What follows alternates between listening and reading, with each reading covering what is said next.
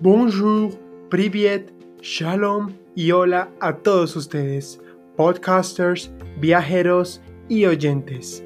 Ya sea que estés cocinando, limpiando, caminando, pintando, manejando, estudiando o sentado en tu casa quizás, quédate con nosotros y disfruta de un buen relato.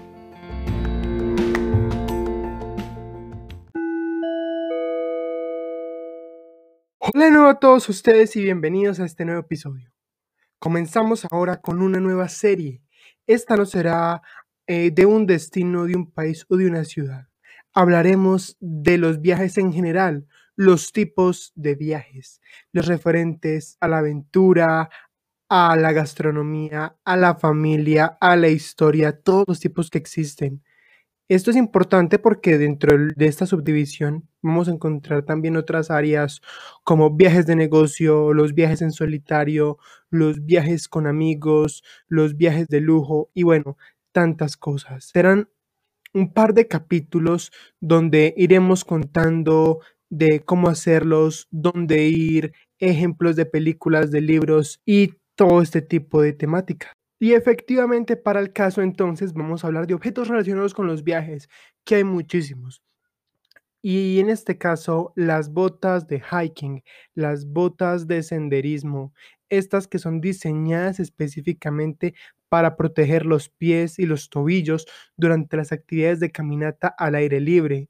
Estas que son botas de montaña eh, fueron fabricadas para brindar comodidad al caminar efectivamente, porque son largas distancias, porque hay que considerar eh, la diversidad de terrenos, es para no accidentarse y es para proteger los pies, el talón, que definitivamente hay un soporte en el tobillo y son rígidas por eso. Este calzado no debe ser holgado ni apretado, debe evitar ampollas o cualquier dolor en los pies. Y nos vamos a dar cuenta que hay tres tipos. Los zapatos de trail, estos que son hechos para caminatas en climas secos, en caminos bien establecidos, eh, donde hay pocos accidentes o digamos parte rocosa, son adecuados para muchos tipos de excursión de un día, para cosas cortas, aún para caminar en ciudad. Luego tenemos los senderistas, estos de hiking, los primeros eran los de trail, y estos segundos son para pendientes, para caminos en loma pronunciada, embarrados. Aquí las botas se utilizan eh, para que haya un corte más alto, hermético, brindan estabilidad y la protección al tobillo de manera total. Y por último tenemos eh, las botas de escalada, las de trekking. Estas son para la montaña son diseñadas para caminatas por colinas, eh, cosas que realmente son difíciles, aún para escalada. Nos damos cuenta que se les pueden poner esos chuzos en la suela que sirven para caminar sobre glaciares, sobre nieves. Eh, y estas suelas son lo suficientemente rígidas para brindar apoyo y protección total.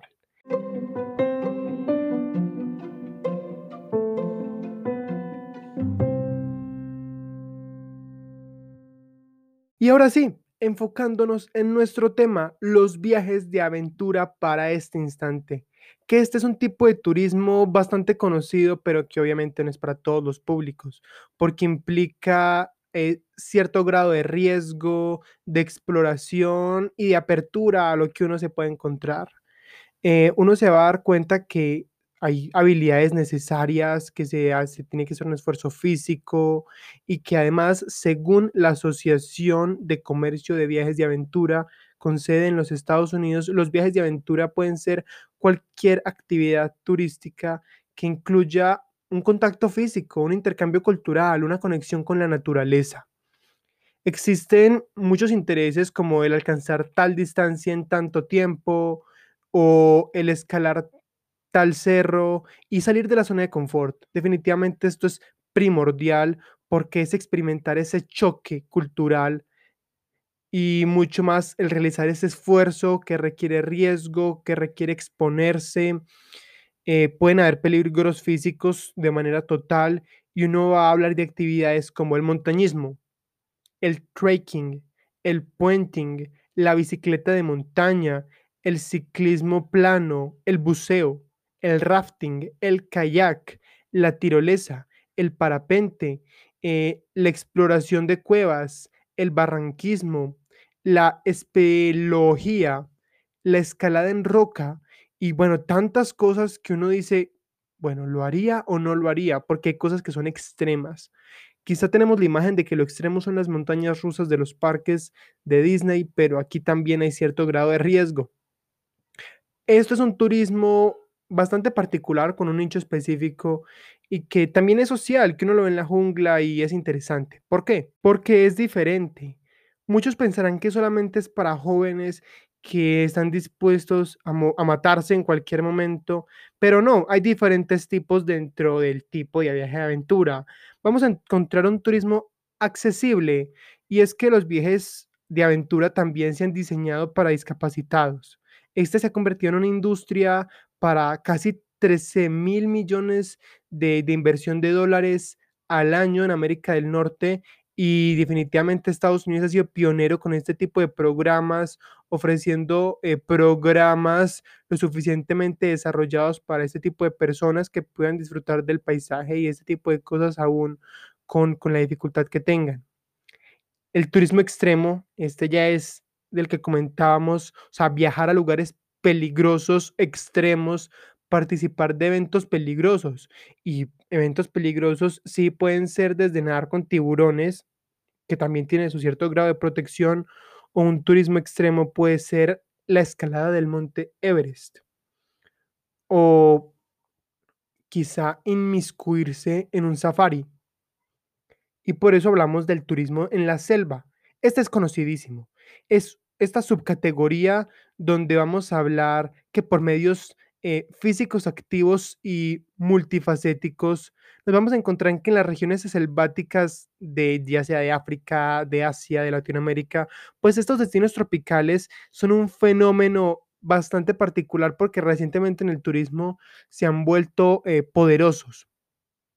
Y el viaje por tierra, que esto incluye esas largas, largas caminatas de senderismo. Esto es muy conocido porque ya sea que eh, hayas empezado en camión, en autobús, con un guía, solo, eh, con amigos, eh, en continentes, todos, África, Europa, Asia, América del Norte, América del Sur, Australia, pues uno ve de esto.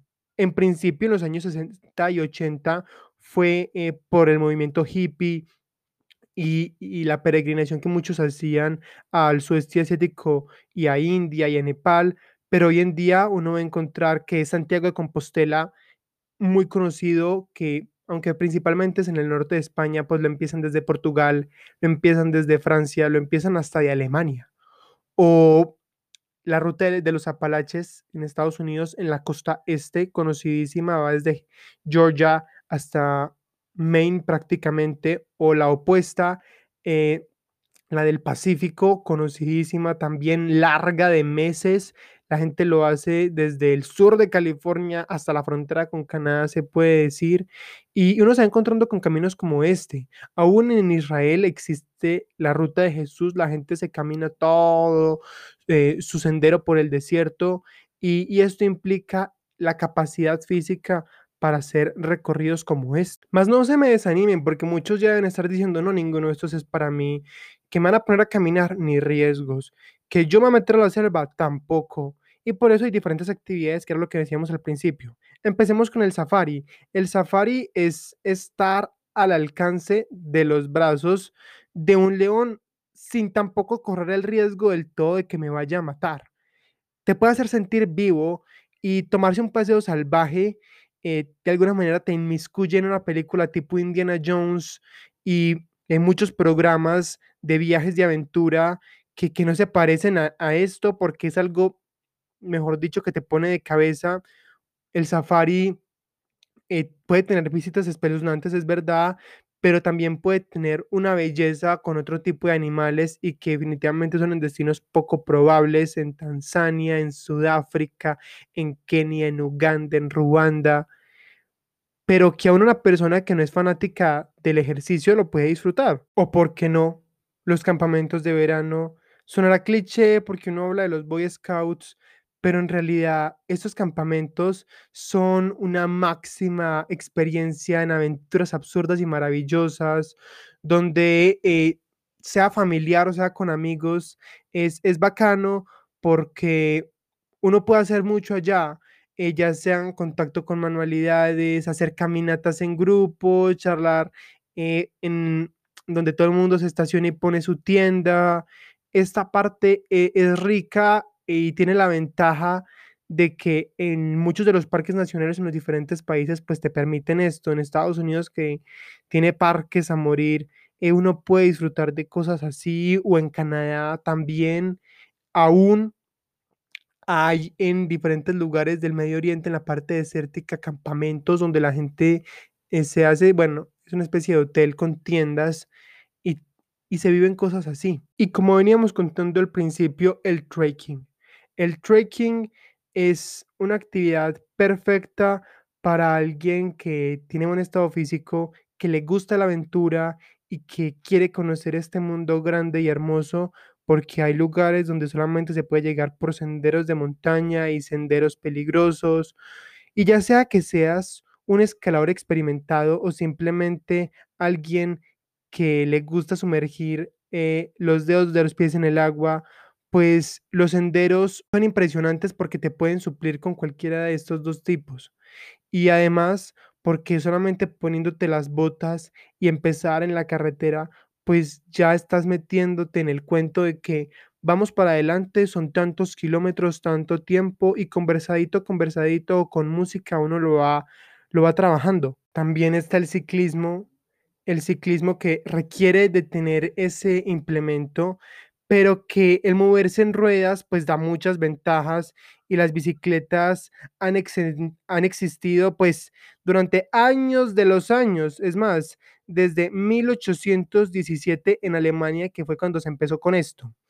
Y el ciclismo es una actividad bacana para la aventura porque hay caminos que solamente se pueden en bicicleta o a pie y pues bicicleta te hace mover mucho más rápido y hay paseos súper agradables, exóticos que, que se hace bueno eh, lugares como los Países Bajos, Holanda, eh, es buenísimo para, para este medio de transporte porque pues ves, todos los campos de tulipanes, disfrutas del clima o en otro caso el sudeste asiático también buenísimo para recorrerlo en un medio como este, disfrutando de esta parte húmeda y de la selva o por qué no, otra opción es el kayak. El kayak es básicamente tener más de la mitad del cuerpo metido en el agua y es una manera en la que muchos dicen que los viajeros se reconectan con sus raíces del H2O.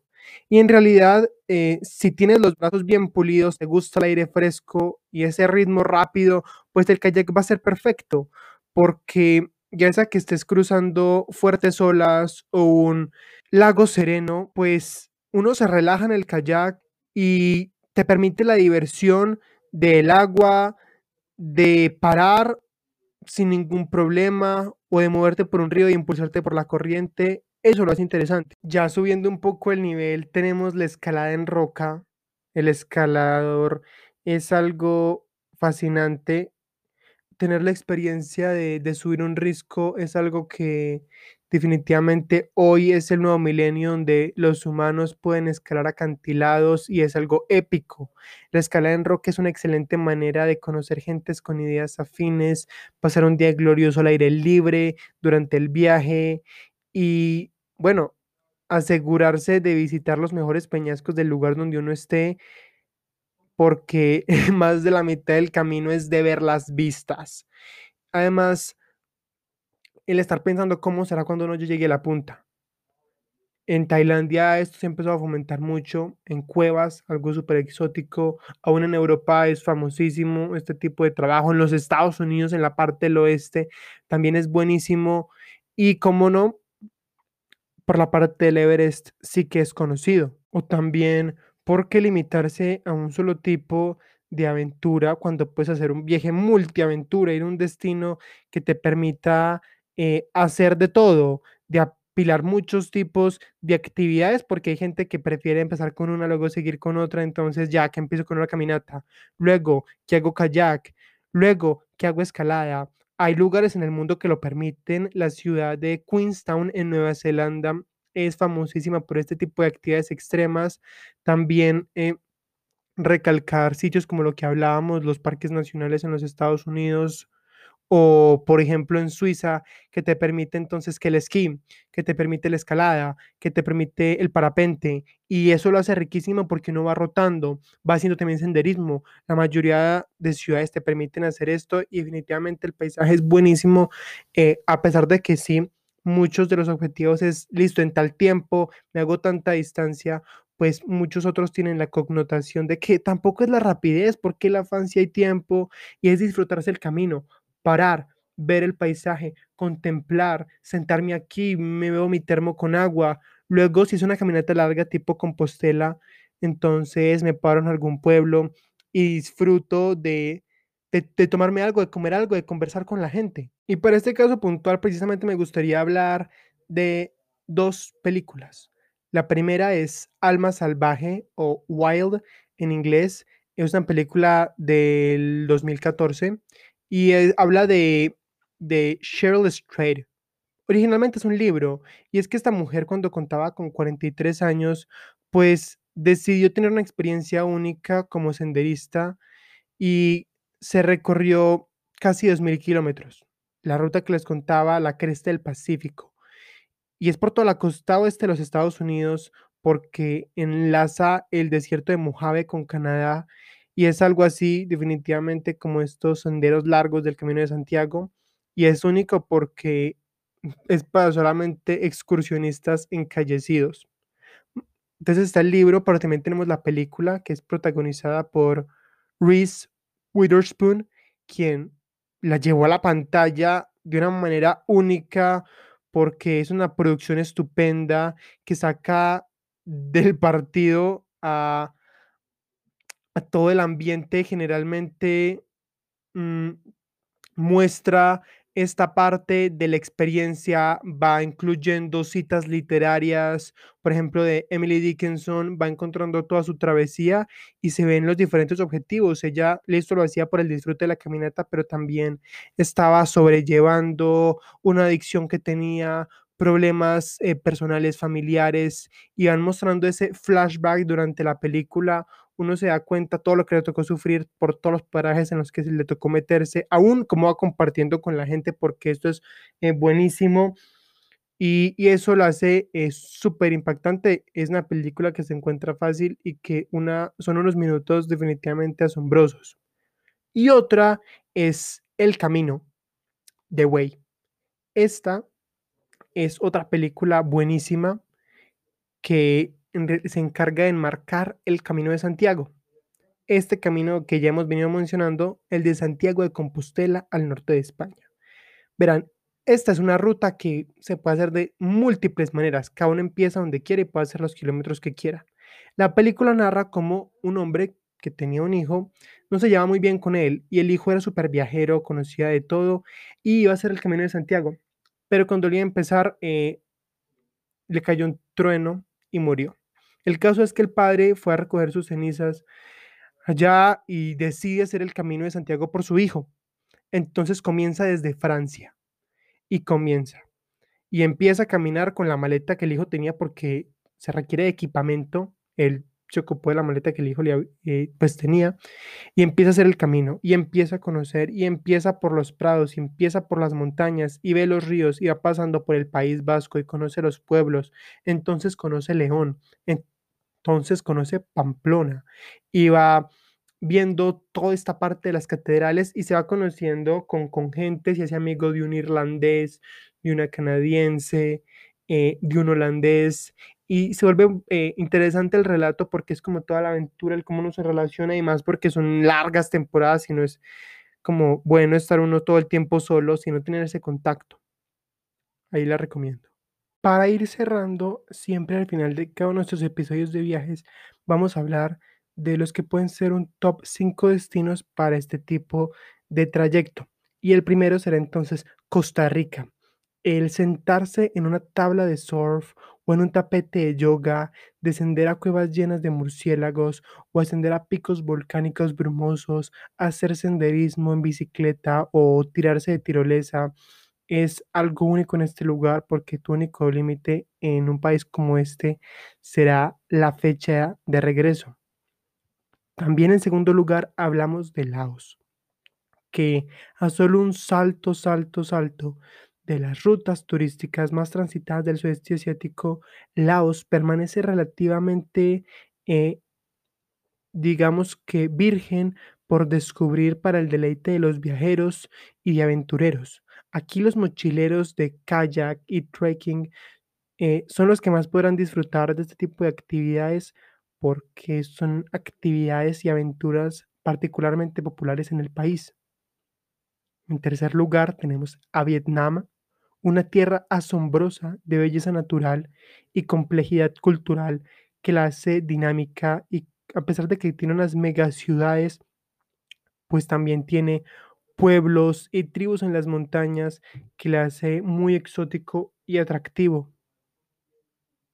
En cuarto lugar, hablamos de Nueva Zelanda. Nueva Zelanda tiene muchos reclamos de fama por aventureros que incluyen, entre otros, inventar el puenting, hacer que el aire libre sea más accesible y que, bueno, el fin del mundo esté casi a los pies. Es un país rural creado por erupciones volcánicas y que uno nunca va a estar lejos de, este riesgo, de esta aventura por el mar, la arena, las montañas y sus llanuras. Y de último, en el puesto 5 tenemos a Noruega, porque si ver la aurora boreal definitivamente está en tu lista de deseos, pues Noruega va a ser un lugar que te va a sorprender porque tiene senderismo, ciclismo y deportes de nieve. Es muy accesible y bastante popular, perfecto para un tipo de viaje como este.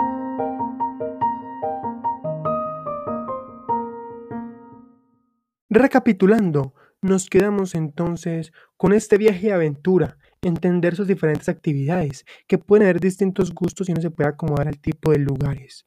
Además, que puede ser un ritmo rápido, puede ser un ritmo lento, la importancia es disfrutarlo, que puedes correr riesgos o puedes estar con calma, disfrutando aún, ya sea de la selva, del desierto, de la montaña, y que lo podemos encontrar en Europa, en América, en África, en Oceanía y que para, hay para todos los presupuestos, que se puede disfrutar bacano y con un buen equipamiento, una buena actitud, pues es súper accesible.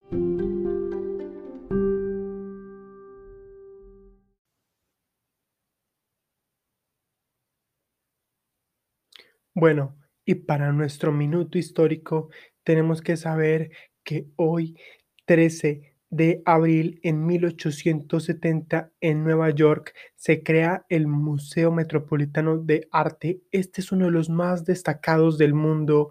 Está situado en el distrito de Manhattan. Ustedes saben que Manhattan pues es una sección única de la ciudad y que está aquí una de las mejores colecciones de arte en el mundo porque abarcamos tesoros de la antigüedad clásica, también va a estar Grecia, Chipre, van a haber pinturas y esculturas casi que de todos los maestros de Europa, porque va a estar Rafael, Tiziano, El Greco, Rembrandt, Velázquez, Picasso, también vamos a tener a Pollock y a muchos otros hombres. El Museo Proce eh, tiene una posesión de arte egipcio, africano, asiático y oceánico precioso. Además tiene la conservación islámica y bizantina y cabe aclarar que las galerías de André Meyer encierran una de las mayores grandes obras de arte europeo del siglo XIX, junto con este énfasis en pinturas impresionistas y post-impresionistas, junto con esculturas de Rodin, que lo hacen único y por eso teníamos que hablar de él hoy.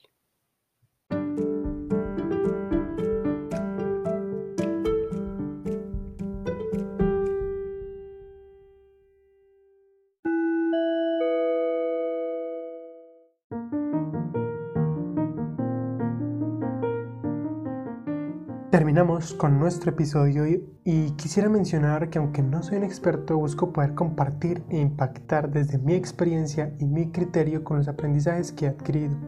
No se olviden de seguir el podcast y las novedades en Instagram en Thomas and Trips Podcast.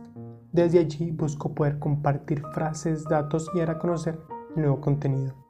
Si te gustan estos temas, por favor etiquétalo en tus historias y no te olvides de seguir el podcast y suscribirte para no perderte de próximos episodios, sea cual sea la plataforma en la que me oigas.